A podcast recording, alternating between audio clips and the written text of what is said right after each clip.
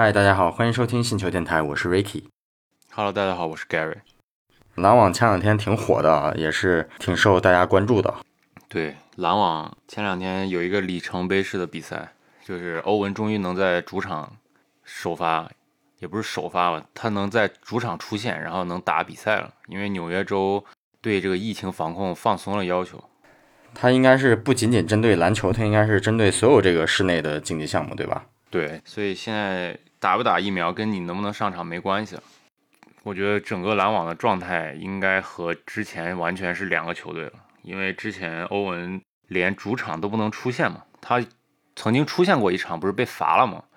然后现在是完全这个相当于队里边的后卫的灵魂人物可以出现在球场上了，那对整个球队的士气其实是一种激励。虽然这场比赛输了吧，对吧？输给了黄蜂。他输，他不是因为这个欧文上场了他输，他是因为这个打了一场背靠背，你知道吧？有点累是吧？对他真的真的挺累的。你是不是感觉我有点想质疑欧文，所以你赶紧解释一下？不用质疑，他那个刚回他他回到主场，嗯、他是好像是凌晨四点回到主场，就是打完上一场比赛。对，所以其实这个真的很累，真的很累，没法休息啊！你凌晨四点到这个回到纽约，他咋休息？没法休息。对，你看，其实上一场打热火。真的挺让人产生遐想的啊！你看当时他是排在第八位嘛，对吧？然后热火当时是排在东部第一，然后你这一下把热火给干沉了，肯定会让球迷觉得哇，如果真的是篮网以第八名的这个排位，然后进到季后赛，我估计大概率是要黑八的。对，主要是当时他赢热火，其实也是热火状态不太好嘛，因为当时热热火已经连输四场了。最近那个社交媒体疯传那个巴特勒和哦，对对对，他和斯斯特尔斯波拉，然后有一点不和，包括那谁哈斯勒姆嘛，那肯定影响整个球队，对，肯定影响。就是你这个水平再好，他将帅不和，这个没法儿。他，但反过来看这边篮网是吧？前两天欧文刚说，我永远不会离开我的七号大朋友，啊、是吧？这个这个我看了，我看了，对，他也表示想要和杜兰特继续在篮网一起。打一片天地嘛，对，对真的很舒服嘛，所以我觉得我们可以展开来聊一聊这场比赛，因为这场比赛其实它说明了很多问题，它也暴露了很多问题。对，这场比赛是对阵黄蜂，对黄蜂，黄蜂这个赛季还是很不错的，对吧？因为有三球，对三球这个赛季我感觉成长还是挺快的啊。对，三球已经是一个绝对的全明星后卫了，在我心里。对，因为他的这个整个技战术动作啊，就很潇洒。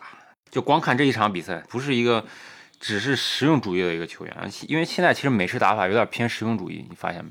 对吧？就是有点复古了，对吧？包括他们对球衣啊，这些动作呀、啊，都都偏复古了。但是三球还是很飘逸，有点像我们高中时候看球那种感觉，是吧？有点接球那种范儿，是不是？那肯定不是从球爹那儿遗传过来的，对吧？对，球爹毕竟一打一能赢乔丹的人嘛。我觉得那个三球还是稍微，他三球好像是。比较 humble 的一个人，就比较谦虚的一个，能看出来。对对，你包括大球，我也没感觉到像他老爹，我感觉球爹就是一个比较懂商业化运作的一个人，你知道吗？对，在他这个两个孩子即将踏入 NBA 的时候，然后好好造一波势，对吧？我们回到三球啊，因为三球他真的非常 humble，因为他其实这个赛季能发挥这么好，有一个很大的原因是以赛亚·托马斯来了。他现在在黄蜂是。长合同吗？还是他怎么样？他那个那个球员合同，对，他现在这个合同是应该是一个长的合同，就是和以赛亚·托马斯在就是就是这个月吧，三月二十二号签了一个合同，然后这个合同应该是一个有保障的合同，而且这个赛季以赛亚·托马斯其实他发挥的也还可以，他这个赛季场均能得将近十分，然后上场的时间差不多有十五分钟左右吧。然后投篮命中率也还行，百分之四十，还可以，整个发发挥还可以。对，为什么说他呀？因为托马斯小托马斯他是他是三球的偶像，三球说他高中的时候有追星这个感觉的时候，看的就是小托马斯在凯尔特人的那些比赛，然后对他非常激励。我说怎么我在看这场比赛的时候，当那个小托马斯在上面打球的时候，三球在下面那么激动？对他真是偶像，真是他的偶像。对，然后他呢，跟小托马斯他们两个在就是场下的交流也非常多，就是小托马斯很愿意教他，因为他毕竟面对自己偶像嘛，还是是更加的谦虚，所以他还是从他那边学到了非常非常多的这种经验，对他整个这个赛季的提高还是很有帮助的。首先一个看点就是刚才咱说的这个欧文呢，他是第一次代表这个篮网队在主场去参加比赛啊。对，然后再一个就是这个比赛的情况，我们可以就是简单的总结一下吧。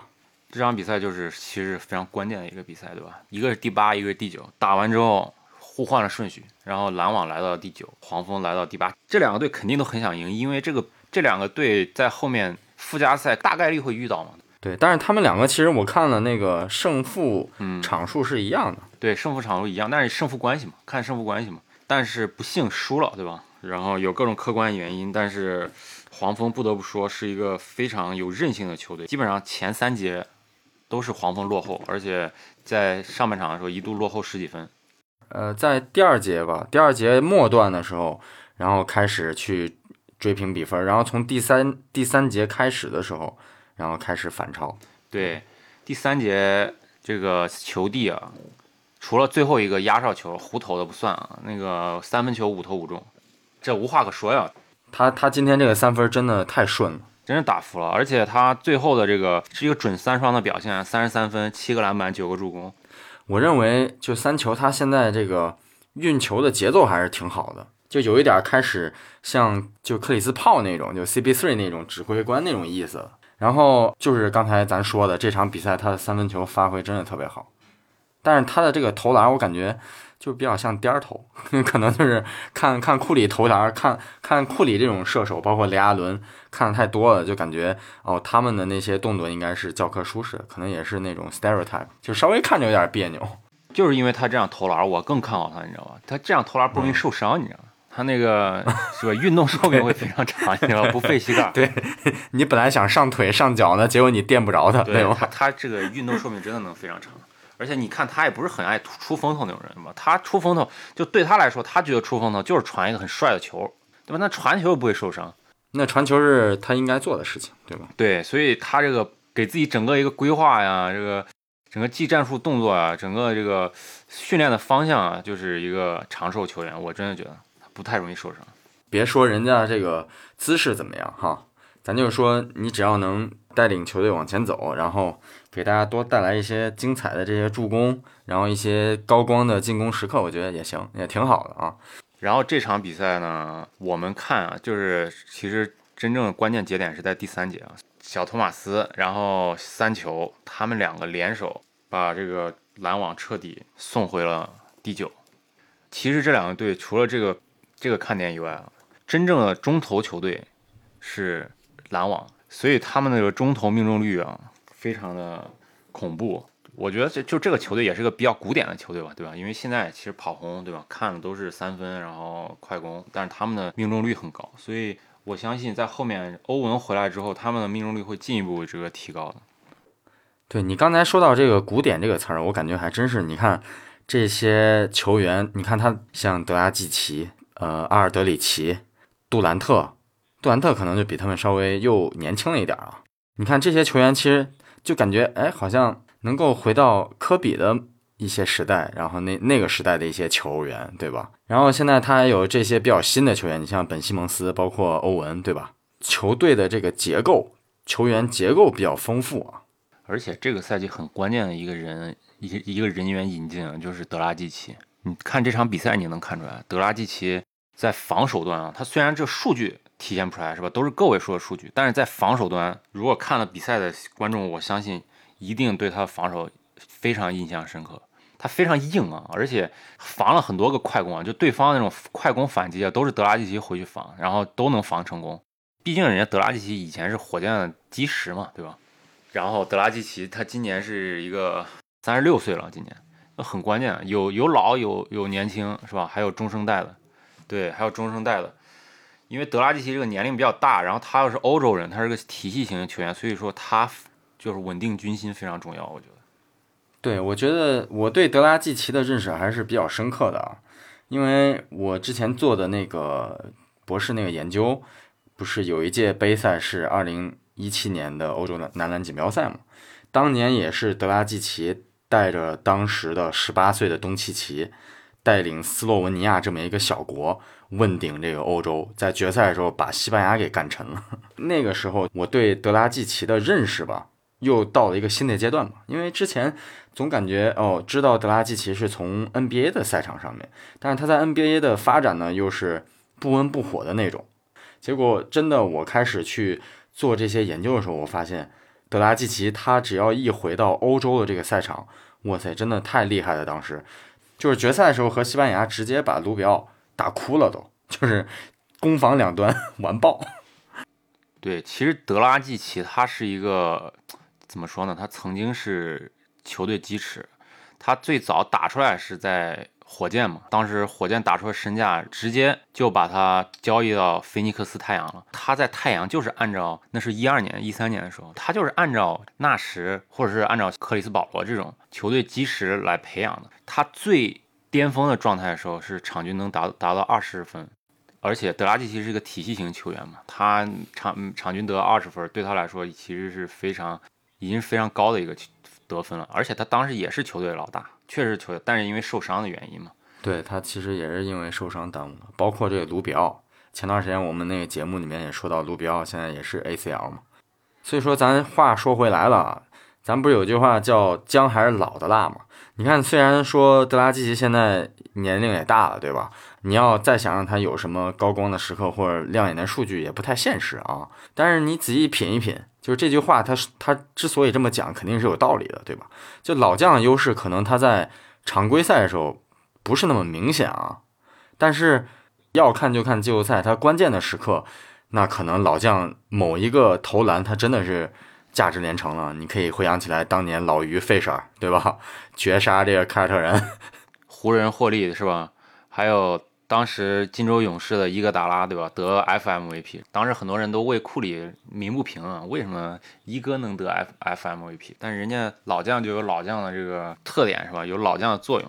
对，没错。所以说，咱刚聊完这个德拉季奇，我们就不得不提到今天，嗯，我们聊的这个欧文啊，对吧？你看德拉季奇和欧文，他们两个可以说是后场双子星吧。呃，老星带小星吧，对 对吧？欧文其实这个赛季整个其实是关键先生，欧文是个关键先生，虽然他只打了一半的比赛。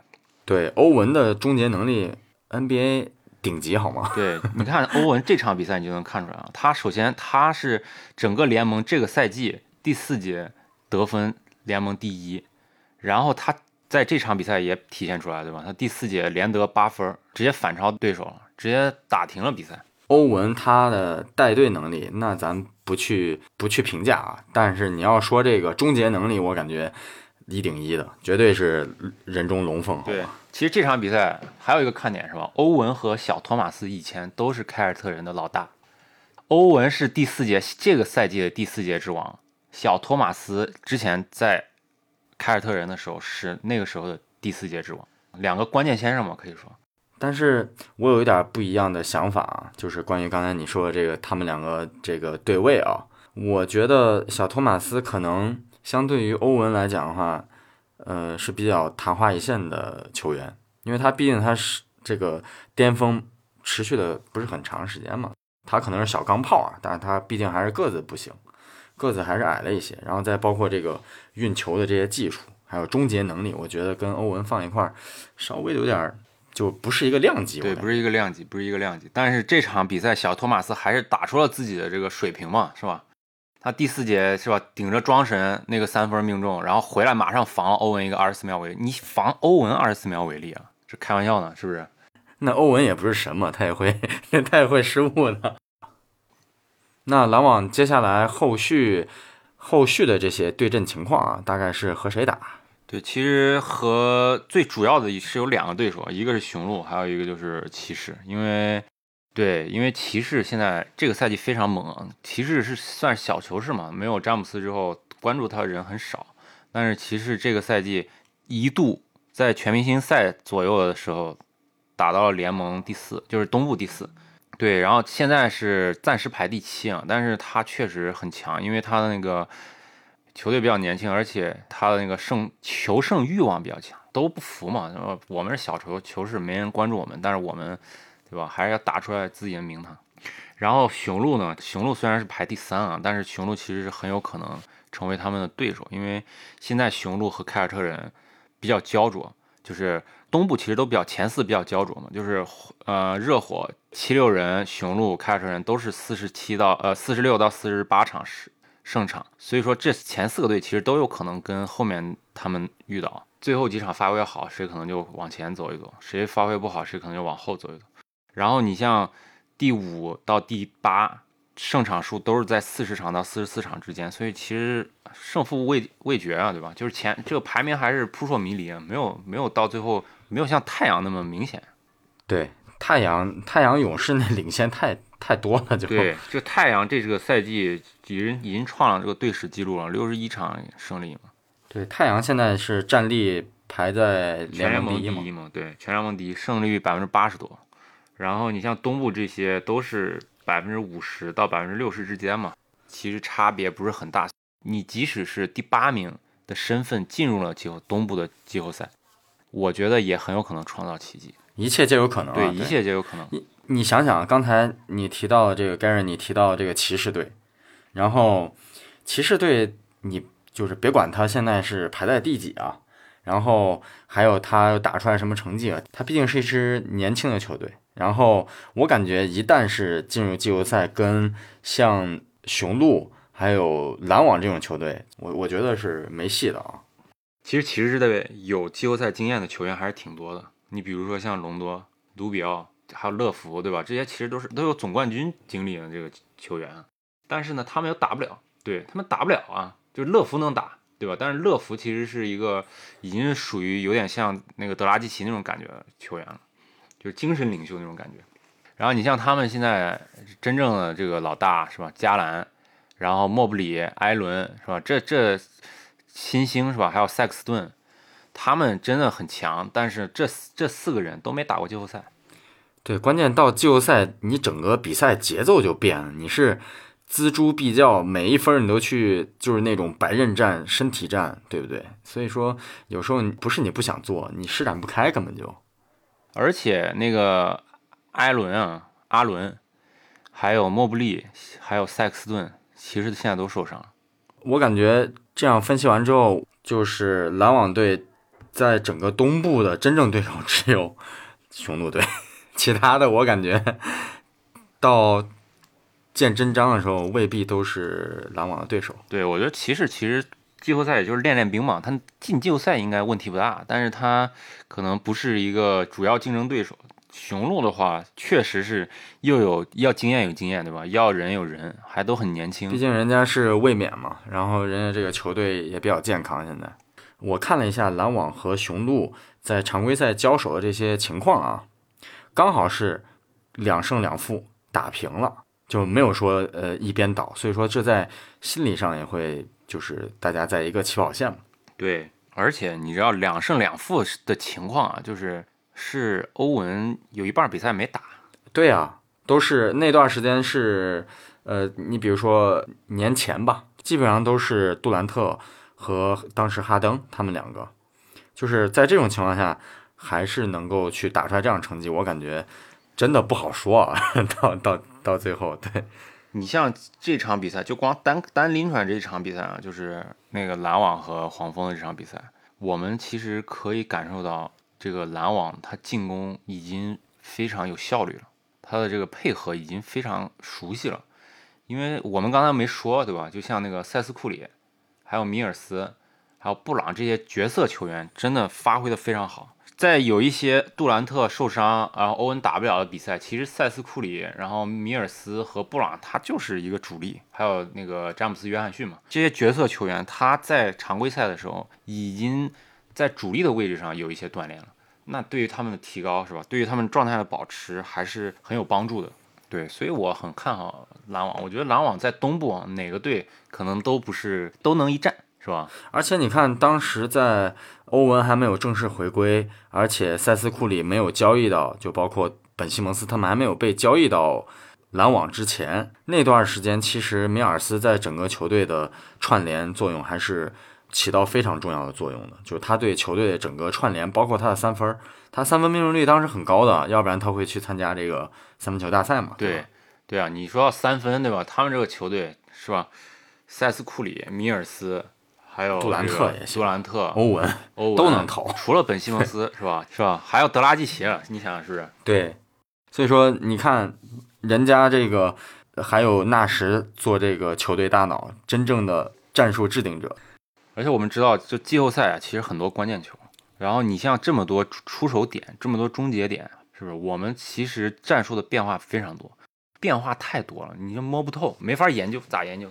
他各种有球掩护、无球跑动，然后我之前看了一下这个最近几场比赛篮网的一些战术布置，我觉得那是真的天生的指挥官，就是他他能够就是做到，比如说在我在弧顶一个球员持球，然后剩下所有球员全部沉在底线区域，就形成了只有一个人在在这个弧顶，然后他去通过这个呃无球的挡拆，包括有球的挡拆，最后跑出来一套战术。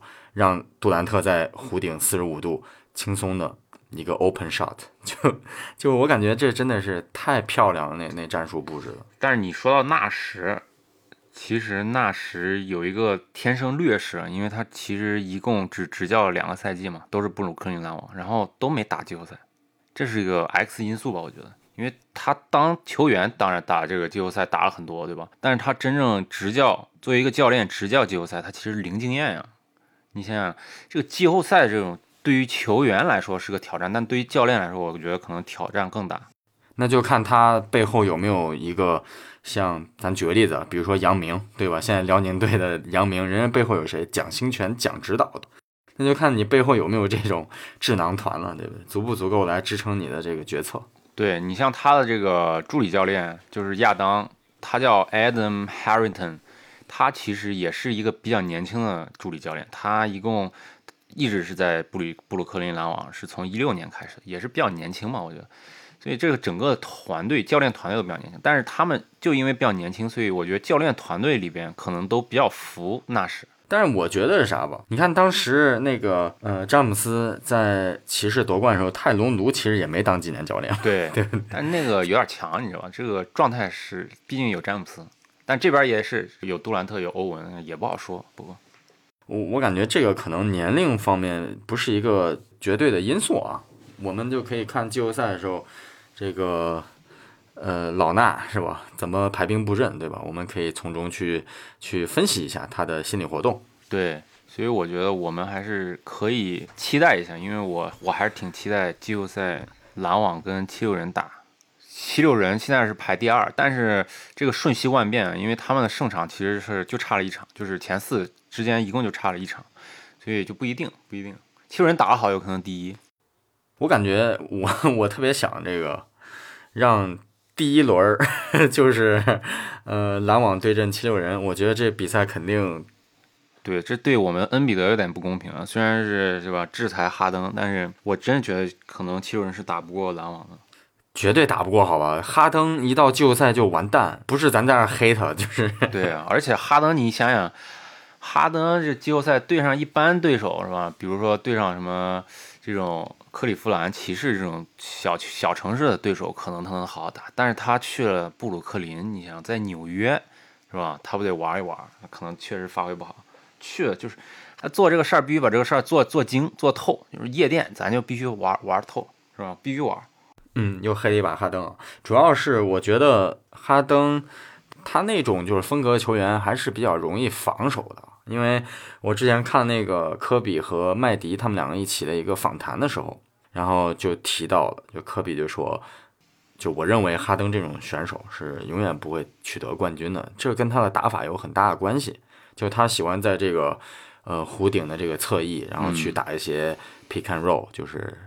那个挡拆进攻或者怎么样，他这种其实挺好防的，而且如果球队的就是进入季后赛吧，对吧？我针对于某一个箭头的人物、箭头的球员，我去布置一个针对于他个人的一个防守防守的一个战术，就是消耗你的体能。我请问你，你怎么打？可能哈登也不想打吧，哈登就是他挣个工资就行了，他可能也没这个心。对对对对对对，不用我们操心，人家就是打完球该干嘛干嘛，对吗？所以就是四月九号就结束了这个常规赛，我们可以关注关注后面这几场比赛。其实这几场比赛还是挺好看的，是吧？嗯呃，四月一号对雄鹿，然后三号是对老鹰，老鹰是现在排第十。对，接下来还有火箭、尼克斯、骑士，还有步行者，然后这赛季就结束了。对，我们可以看一看这个，尤其是对老鹰、雄鹿，对吧？还有骑士这三场比赛。这剩下的比赛，我觉得对篮网来说还还是比较轻松的。除了雄鹿，我觉得没有一支球队能够成为真正的威胁啊。所以其实你看，拿这个剩下的这个胜场来说啊，其实对于篮网还是有利好利好消息的啊。对，一个就是欧文现在可以主场出主场作战了嘛，然后那么篮网队的整个攻防体系得到了一次升级，会有一个大幅度的提升。对，然后再一个就是后面几场比赛有四个是主场作战，所以只要篮网在接下来的比赛中不出现一些伤病情况，能够延续攻防两端的良好的表现，我觉得进进入季后赛一点问题没有啊。就是看是第几，如果要是第七的话，大概率会对阵雄鹿。对，还是希望这个七六人别掉链子，好吧？打个第二是吧？针对篮网打个第二是吧？篮网第六的话，你打个第三是吧？篮网第八你打个第一，咱对，咱碰一碰。所以说，还是看看这个，呃，我们讲这个一支球队怎么样去判断他对这个联盟乃至对比赛的一个掌控力呢？咱要举个例子啊，当年，呃，咱们 CBA 这边广东宏远，他能够对这个比赛掌控到什么程度呢？就我赢你七分，我绝对不会只赢你六分，就是我让你输，你这场绝对拿不走。然后，如果要是篮网最后这几场比赛有一个很好的规划，那我就掐指一算，对吧？我就跟这个七六人碰一碰，我觉得肯定会让碎了所有球迷的心愿，你知道吗？然后所有的恩怨，所有的这个呃恩怨情仇，这一赛季发生就到哪哪了，哪儿发生哪儿了，不要等到下个赛季或者未来，就这赛季咱就直接直接整就完了，对吗？对，也希望本西蒙斯能争点气，好吧？那个季后赛赶紧回来。怎么样，Gary？今天聊的今天觉得聊的让我心蛮痒的，挺想就是赶紧到早上是吧？现在是晚上，挺想到早上看看这个篮网的比赛，挺想这时间快一点，赶紧到季后赛。赶紧这个七六人对阵篮网好吗？是真的，真的很期待，也希望这个我们的听众朋友们是吧，多关注关注篮网。当然，篮网的球迷不少是吧？本期的节目我们大概聊了一下篮网队的现在的情况啊，以及未来会以什么样的姿态，然后进入到这个 NBA 的季后赛，以及我们希望篮网对阵谁。也希望我们的听众朋友们能在留言区留下你对篮网的看法。对，或者说你支持哪一支球队，然后我们可以在评论区多多交流。对，如果你喜欢我们，如果你喜欢我们，也欢迎你关注我们。那我们下期不见不散。不见不散。